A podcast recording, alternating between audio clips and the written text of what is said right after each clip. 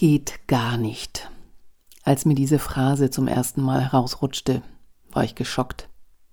Was wollte ich eigentlich sagen? Warum soll etwas nicht gehen, was ja offensichtlich da ist? Es ist existent, also wird es wohl gehen. Die Kampfzone hat sich also ausgeweitet. Sie wollte sogar in meinen Kopf. Herzlich willkommen bei Radio München. Immer mehr Menschen marschieren mit einem Rotstift durch die Welt und streichen alles, was ihnen nicht passt. Inzwischen hat sich auch hierzulande eine sogenannte Cancel Culture etabliert, die auf Vernichtung all dessen zielt, was nicht ins Weltbild passt. Ein totalitärer Psychoterror, der eine Bedrohung ist für freiheitlich-demokratische Gesellschaften. Die Frage ist, ob wir diesem Vernichtungsfuror folgen oder einen anderen Weg einschlagen. Was wäre beispielsweise, wenn wir, statt einander zu zerstören, die Herzen füreinander öffnen? Unsere Autorin Sylvie Sophie Schindler hat sich mit dem Thema auseinandergesetzt und ihren Text Permanent gekränkt, der Irrweg der Cancel Culture genannt. Sabrina Halil hat ihn gelesen. Vor allem zwei Dinge treiben ihn an, sein knurrender Magen und die hemmungslose Lust auf Sex. In Wendekreis des Krebses schildert Lebenskünstler Henry Miller sein leidenschaftliches Treiben durch das Paris der 1930er Jahre. Das skandalumwitterte Tagebuch wurde wegen seiner eindeutig obszönen Passagen in den USA bis in die 1960er Jahre untersagt. Auch der Schriftsteller Thomas Bernhard wurde schwer angegriffen. Sein 1988 veröffentlichtes Theaterstück Heldenplatz, eine Aufarbeitung von Österreichs Anschluss an Nazi-Deutschland, hatte Drohbriefe und Boykottaufrufe zur Folge. Man tobte und wetterte, man schrie nach Zensur. Kunst als Provokation. Und was kommt dann? Was folgt nach dem Tabubruch, nach der Grenzüberschreitung? Und überhaupt und zuallererst, wer definiert die Grenze? Was ist zumutbar? Angesichts aktueller gesellschaftlicher Entwicklungen scheint der Korridor der Duldsamkeit enger und enger zu werden, nicht nur in Bezug auf die Kunst. Es wimmelt nur so vor Menschen, die sich mitunter permanent verletzt, beleidigt, gekränkt fühlen. Wodurch genau lässt sich inzwischen kaum mehr vorhersagen. Lapidar gesagt, a bissal Empörung geht immer. Doch es bleibt nicht nur bei der hitzigen Gefühlsaufwallung, Plötzlich werden Helden der Kindheit verbannt, Denkmäler bedeutsamer Geistesgrößen gestürzt, hymnische Gedichte überpinselt. Worte werden als unzumutbar erklärt und Menschen zur persona non grata abgestempelt und ins Abseits befördert. Redner werden am Sprechen gehindert, Kabarettisten und Sänger an Auftritten, soziale Ächtung als Höchststrafe. Der Skandal ist, gemäß einem Lied der Spider-Murphy-Gang, nicht mehr nur im Sperrbezirk, sondern wird ausgeweitet. Und zwar massiv. Alles, was stört, muss weg. Man nennt das heutzutage Cancel Culture. Doch was soll das eigentlich? Um was geht es hier? Sucht man nach den Ursprüngen, landet man in den USA. Über jemanden, mit dessen Meinung man nicht übereinstimmt, etablierte sich die Formulierung This person is cancelled for me. Diese Person ist für mich gecancelt. Vor knapp zehn Jahren schwappte diese Redewendung auf die sozialen Netzwerke über und wurde dort zum Selbstläufer.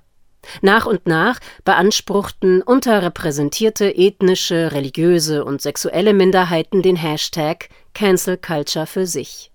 Sie nutzen ihn bis heute, um damit zu Boykotten gegen Personen aufzurufen, die sie ihrer Ansicht nach weiterhin an den Rand drängen und diskriminieren wollen.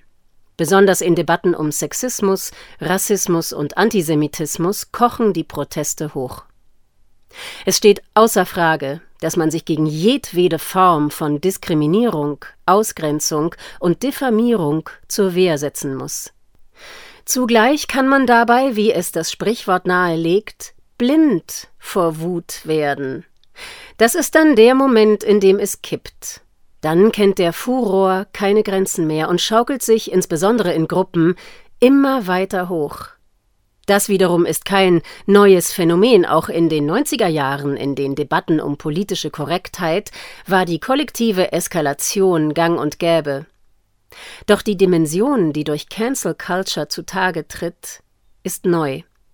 Es geht längst nicht mehr ausschließlich darum, sich für marginalisierte Gruppen stark zu machen, sondern jeden fertig zu machen, der eine Position vertritt, die von der gewünschten abweicht. Wer erstmal am Boden liegt, der mag vielleicht wieder aufstehen, muss aber damit rechnen, bei der nächstbesten Gelegenheit wieder gestürzt zu werden. Letztlich kann er sagen und schreiben, was er will, es ist immer falsch. Anders gesagt, der Cancel Community geht es um Macht und Kontrolle. Zum Vergleich, legitime Kritik bezieht sich auf Tatsachen und bringt rationale Argumente vor. Der Umgang miteinander ist respektvoll, man bleibt beim Thema, greift aber nicht die Person selbst an. Wer cancelt, hat eine völlig andere Intention. Er zielt darauf ab, das soziale und mediale Umfeld des Gegners so zu manipulieren, dass dieser ausgegrenzt und isoliert wird. Ein totalitärer Psychoterror, der besorgniserregende Auswirkungen auf das gesamtsoziale Klima hat. Das Lebenselixier liberaler Gesellschaften ist bedroht, die freie Meinungsäußerung. Das spiegelt sich auch in einer aktuellen Umfrage des Allensbach-Instituts wider, wonach jeder zweite Deutsche Angst davor hat, seine Meinung frei zu äußern. Papst Franziskus warnte bereits Anfang des Jahres 2022 vor der Cancel Culture als Zitat eine Form der ideologischen Kolonisierung, die keinen Raum für Meinungsfreiheit lässt. Zitat Ende. Sollen wir alle zum Schweigen gebracht werden? Was bleibt, wenn alles weggecancelt ist? Und wann wird die Vernichtung zur Selbstvernichtung? Gemäß dem französischen Philosophen Michel Foucault wird der Mensch ohnehin, Zitat, verschwinden wie am Meeresufer ein Gesicht im Sand. Zitat Ende. Die Frage ist nur wann und wie wir die Zeit bis dahin verbringen wollen. Thomas Hobbes, ein Staatstheoretiker und Philosoph im England des 17. Jahrhunderts, sprach jedem Menschen zu, ein Interesse an seiner Selbsterhaltung zu haben. Zugleich verwies er auf dessen zerstörerische Natur. Zur Bekräftigung zitierte er die lateinische Sentenz Homo homini lupus est. Zu Deutsch Der Mensch ist dem Menschen ein Wolf. Ermutigend ist das nicht. Sind wir demnach rettungslos verloren? Keineswegs. Hobbes kam ebenso, und das wird oft unterschlagen, zu dem Schluss, dass der Mensch dem Menschen ein Gott sei. Das gelinge ihm durch das Ausüben von Zitat Gerechtigkeit und Liebe, die Tugenden des Friedens. Zitat Ende. Keine Frage, die Unkultur des Cancelns nährt den Wolf in uns. Gegenseitiges Zerfleischen ist dabei oberste Pflicht. Ein ohne Zweifel lebensverneinendes Prinzip. Dem entgegen steht ein radikales Lebensja, das der große Denker Albert Schweitzer so formulierte: Zitat: Ich bin Leben, das Leben will, inmitten von Leben, das Leben will. Zitat Ende. Wenn man das will, ist man sicher besser beraten, den, um Hobbes aufzugreifen, Gott in sich wachsen zu lassen. Wäre Canceln dann noch interessant? Wohl kaum. Gott, kein Begriff, zu dem jeder eine Nähe hat, daher ein anderer Versuch. Nehmen wir diesen Begriff. Herz. Gut, wenn es groß ist, gut, wenn es weit ist. Denn dann kann gelingen, dass wir großzügig sind. Mit uns, mit anderen.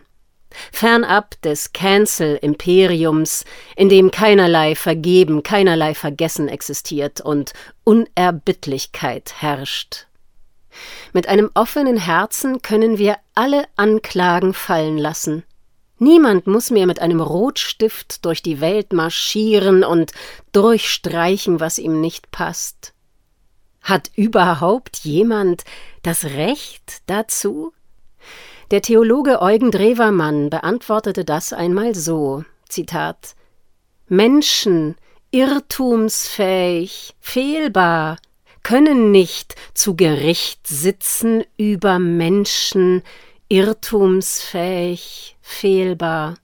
Zitat Ende. Das zu verinnerlichen macht demütig. Jeder hat seine Schatten und Dunkelheiten. Auch da hilft das offene Herz, um hinzuschauen und sich damit auseinandersetzen zu können. Und um zu lernen, sich auch in dem, was man lieber unterdrücken würde, anzunehmen. Ambivalenzen gehören zum Leben. Die dunklen Seiten des Menschen werden nicht verschwinden. Und es ist an der Zeit, einen offenen, einen ehrlichen Umgang mit ihnen zu pflegen. Die durch das Canceln intendierte Säuberung hingegen führt auf einen kolossalen Irrweg und Zurück in das düsterste Kapitel deutscher Geschichte. Das waren die Gedanken unserer Autorin Sylvie Sophie Schindler zur Cancel Culture, Sprecherin Sabrina Khalil. Mein Name ist Eva Schmidt. Ich wünsche uns viel Güte an diesem und all den anderen Tagen. Ciao, Servus.